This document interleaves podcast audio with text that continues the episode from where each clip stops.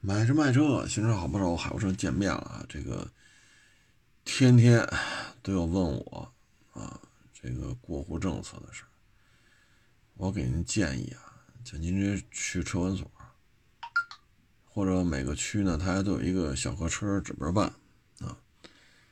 您去那儿把您的情况跟他说一下啊，您也天天对我来问。哎呀，这个我们可担不起这责任呐。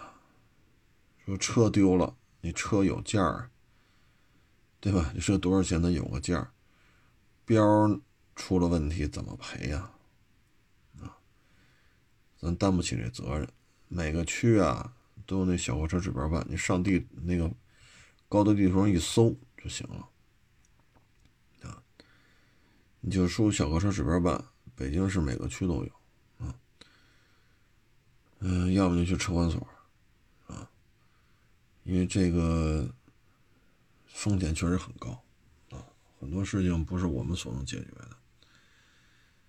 哎，十年前呢，通宵达旦的排队，是为了买几个车就能留几个标。现在呢，是买几个车能留几个标，啊，十年一个轮回啊。呵呵，反正标这点事儿吧，确实太复杂了。每个人都有每个人的情况啊，您还是去那边问吧。呃，问的时候呢，我建议啊，您开个录音啊，您把他说的录下来啊。嗯，然后呢，我建议呢，就是跑两家啊，因为昨天有网友来找我来嘛。他说打那幺二几几八呀，我也忘了。他说打了两遍，同样一件事，回答的完全不一样。所以我建议您问两件儿啊，比如说海淀跑一趟，昌平跑一趟啊，或者通县跑一趟，朝阳跑一趟，您最好多问。这有些事情弄得我们也没法回答你啊。今天还有俩网友给我打电话呢。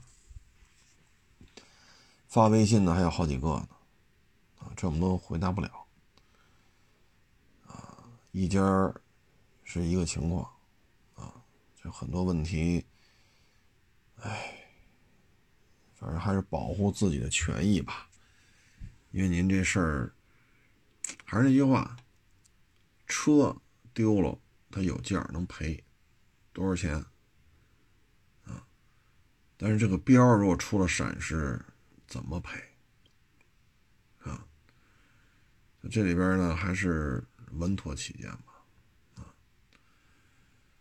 然后今天呢，上午把汉兰达演完了，下午呢把 GM 八演完了，啊，确实是够累的，啊。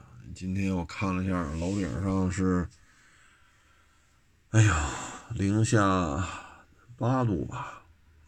吹着小风啊，露天作业啊。这传奇 GM 八呀，我这开着坐着都挺好的啊，噪音控制啊，第一排、第二排座椅啊，特别第二排通那个烫定、冻定、按摩、电动腿托，哎呀，确实挺好的，噪音也不高，悬挂也能接受啊。就方面来讲，以二十万。这么一个，这么一个价格区间吧，啊，或者十大几、二十小几啊，这么一个价位区间，我这台车用起来还是挺好的，啊，我觉得不错，啊，当然这车卖了啊，咱不是说在这打广告，已经卖了，各位啊，咱们不是说玩了命说自己家车好，啊，已经卖了，我要说的是它不好，不好在哪儿呢？因为今天嘛，我说我看这个滤芯儿。它呢，这个价位的车呀，一般空滤啊都是快拆的，啊，绝大多数都是快拆的，啊，几个卡子啪啪啪一掰，然后把那上盖一拿起来，里边那空滤就能拿出来，然后你对准了，摁瓷实了，然后啪啪几个卡子往上一扣就完事儿，啊，它即使说需要上家伙，也就是三四条螺丝。拧两下就完了，但是咱们这个传奇 GM 八六条螺丝，我勒个去！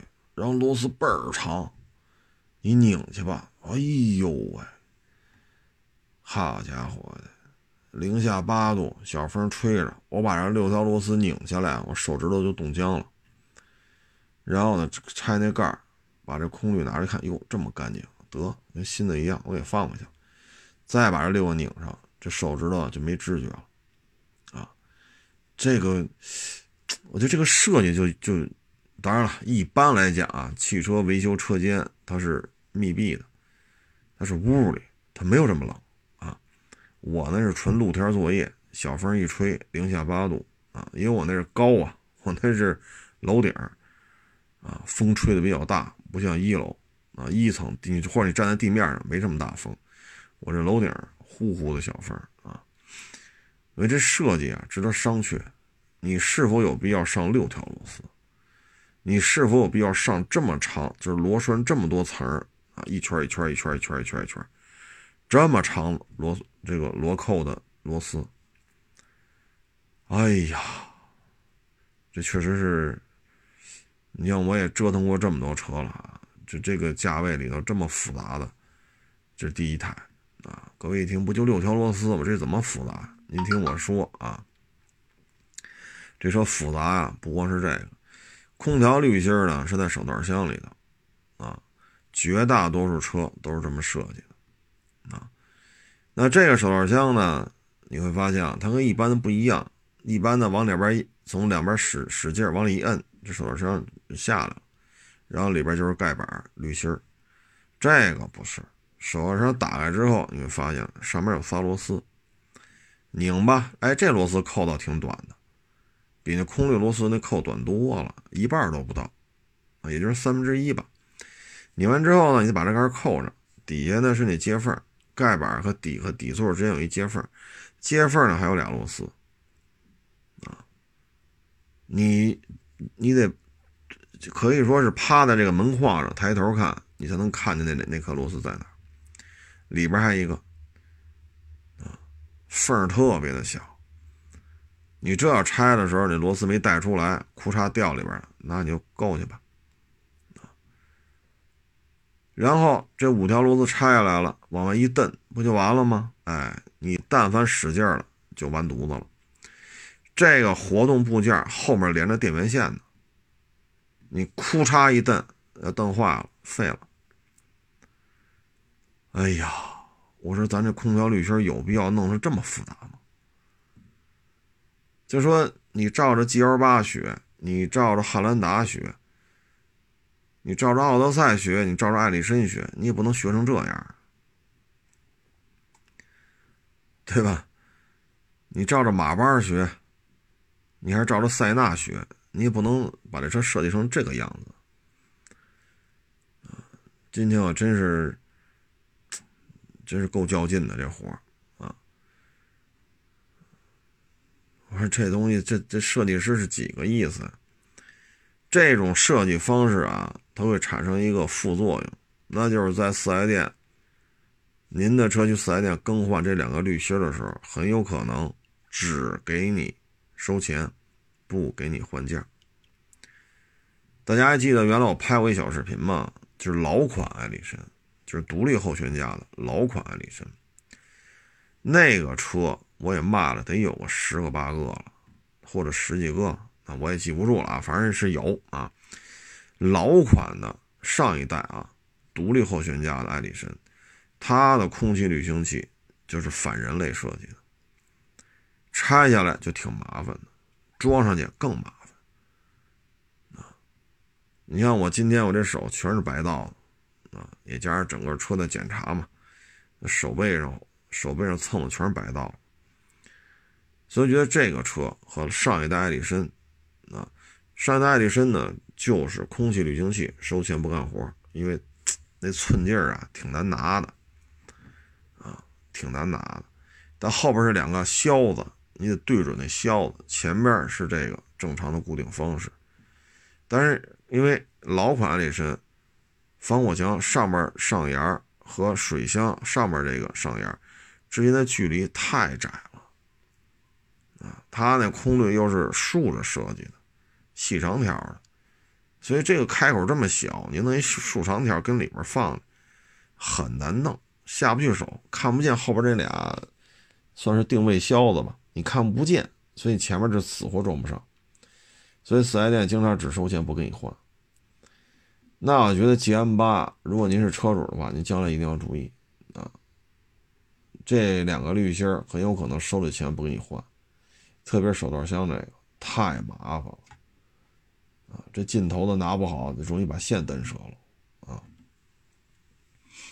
所以这个呢，就是提醒您了啊。这个我觉得就是什么呢？咱们的设计师在设计的时候呢，你不能说。总是，哎呀，就是，哎，你有你的一堆想法啊，但是呢，这里边牵扯一问题，就是机修工怎么看待？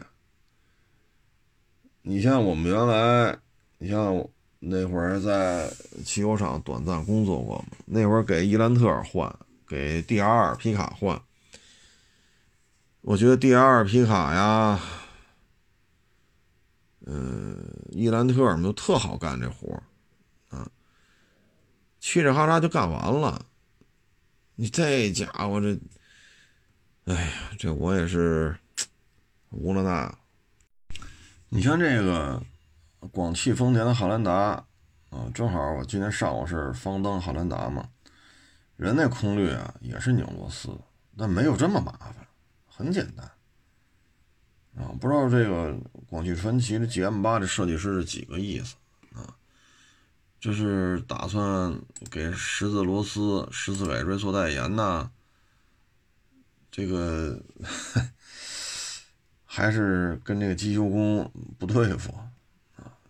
这个层面的人机工程，我觉得设计的值得商榷啊，有点过于复杂。哎，反正这车设计的，我觉得这方面还是过于严谨了啊！简单的事情复杂化，真的没有必要啊！真的没有必要。哎，但是呢，从这车拆装检查来看吧，确实挺讲究的啊，确实非常的讲究。嗯，你看塞纳也卖过不老少。汉兰达也卖过不老少，大霸王也卖过不老少，啊，这 GM 八这个细节的这种，我觉得挺好啊。从拆装的角度来讲呢，还行。再一个，发动机舱金属框架呢，基本上都是能直观的看到，啊，比如翼子板的里边啊。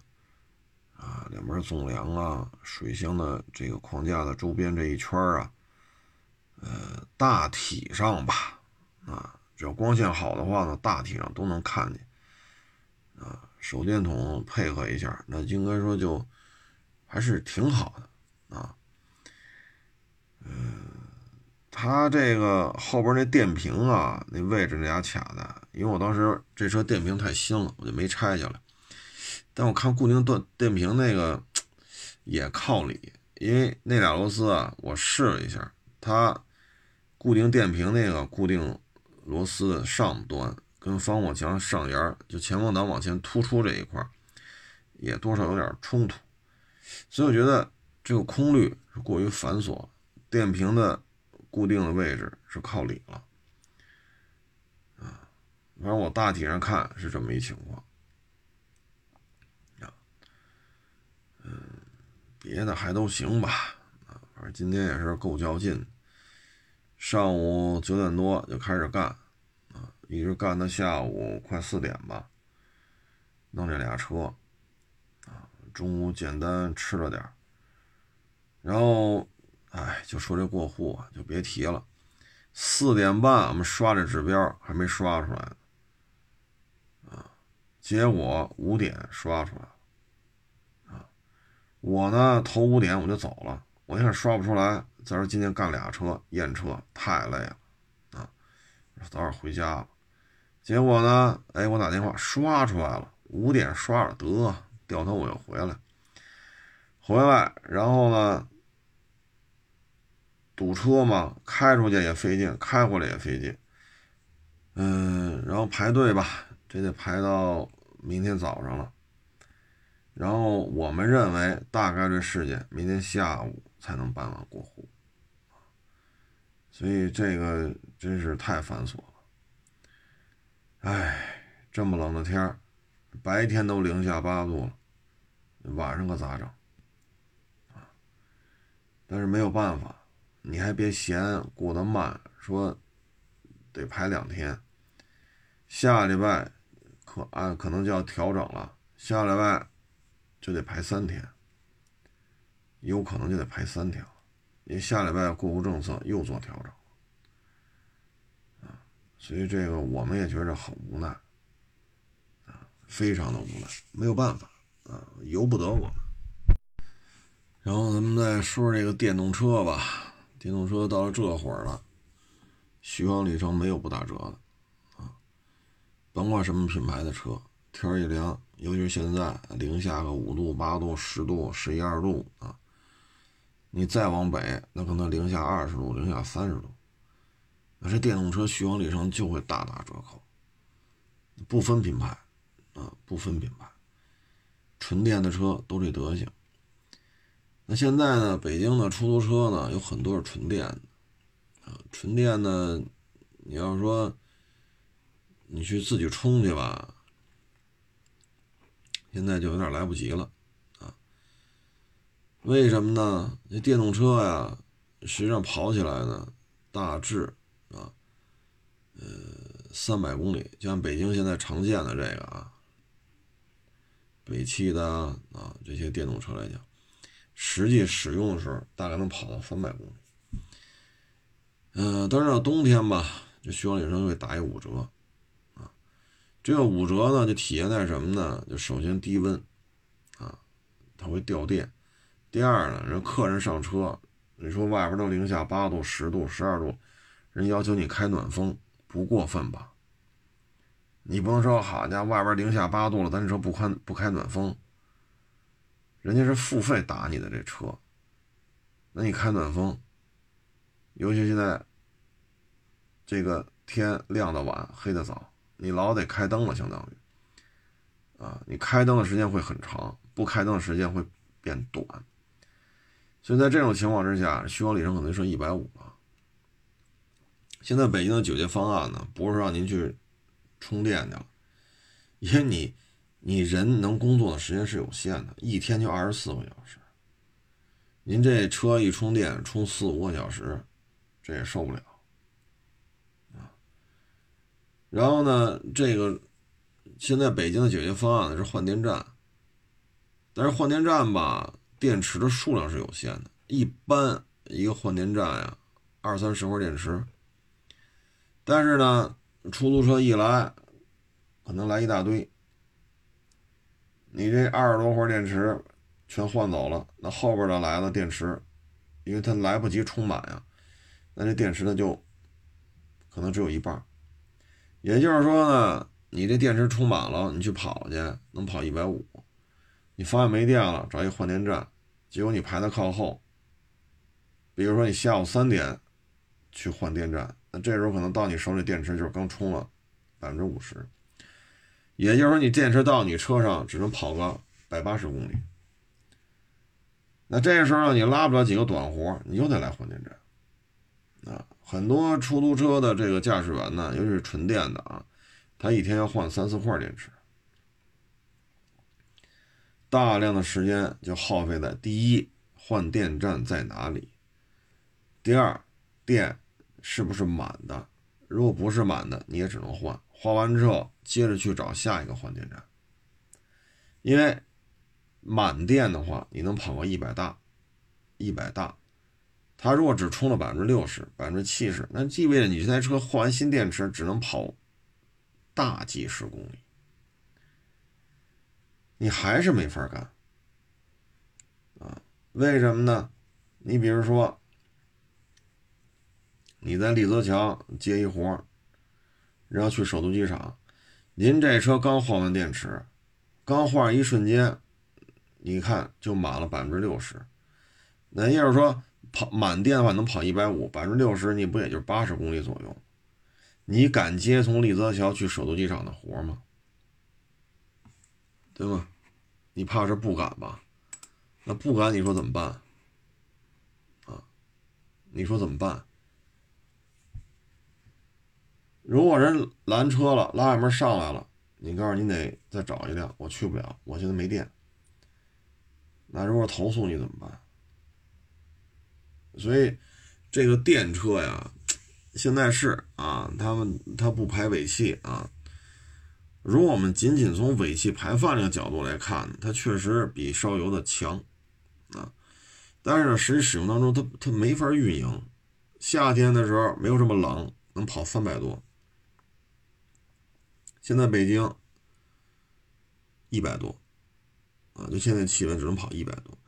那对于一个出租车来讲，您这一次换电，如果不跑个四五百公里的话，很多活没法干啊。所以这个我觉得就是一个非常现实的一个矛盾嘛。再一个呢，北京的烧油的出租车呢，它是有补贴的啊，有补贴的。那这时候呢，它的这个。份儿显得低一点，一般来讲是三千大，三千大，啊不到四千。可是电车呢没有这个补贴，所以每个月份儿钱就是五千往上，啊五千多一点。你拉活受限制，份儿钱还高，啊，所以这就是现在电动出租车的一个现状。你的解决方案是什么呢？电池的充放电技术需要革新，这是第一。第二，要建大量的充电站。可以说啊，加油站有多少，充电站就有多少。第三，充电站或者换电站啊，换电站，它对于换下来电池的这种，怎么说呢？充的这种被这个库存量，应该进一步增加。也就是说，一一个充电站，不对，就充电，就一个换电站。满电的电池，它的数量至少得在一百块以上，否则的话，按现在越来越多纯电的出租车在投入运营，那如果您一个充电站，呃，换电站，老说错了，就换电站，如果你就二十块电池，那可能过了中午十二点再来的的哥就没有满电电池了。他把一个续航里程还剩三十公里的电池换成一个续航里程七十八十公里的电池，你说有什么用？大活拉不了，小活拉俩就不行了，就赶紧得找地儿去。你真是说去远郊区县，你比如说门头沟，你比如说打一活，人说走，你拉着我，你去一趟那个密云水库。或者你拉着我去一趟房山周口店，你还不敢去。就说你表显满电啊，满电能跑到一百大。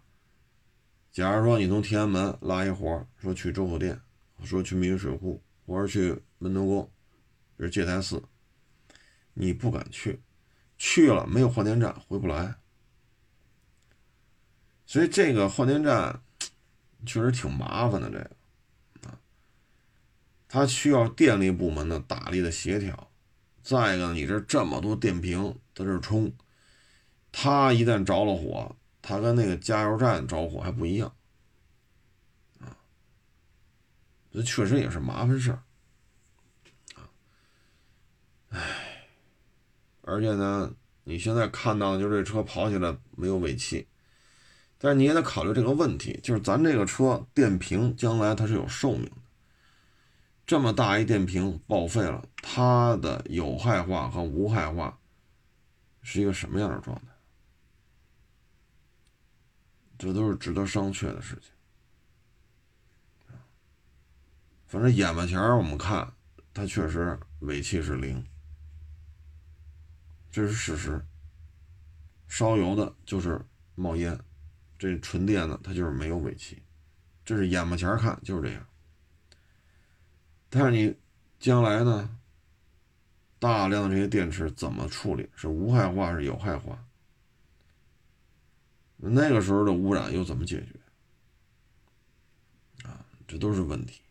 反正现在开出租车呀，确实挺难干的啊。一呢，就是这车啊，因为北京市政府已经开始推这个纯电的了，但是呢，这个续航里程、换电池、充电份儿钱，这都是问题啊，这都是问题，你解决不了，特别是冬天。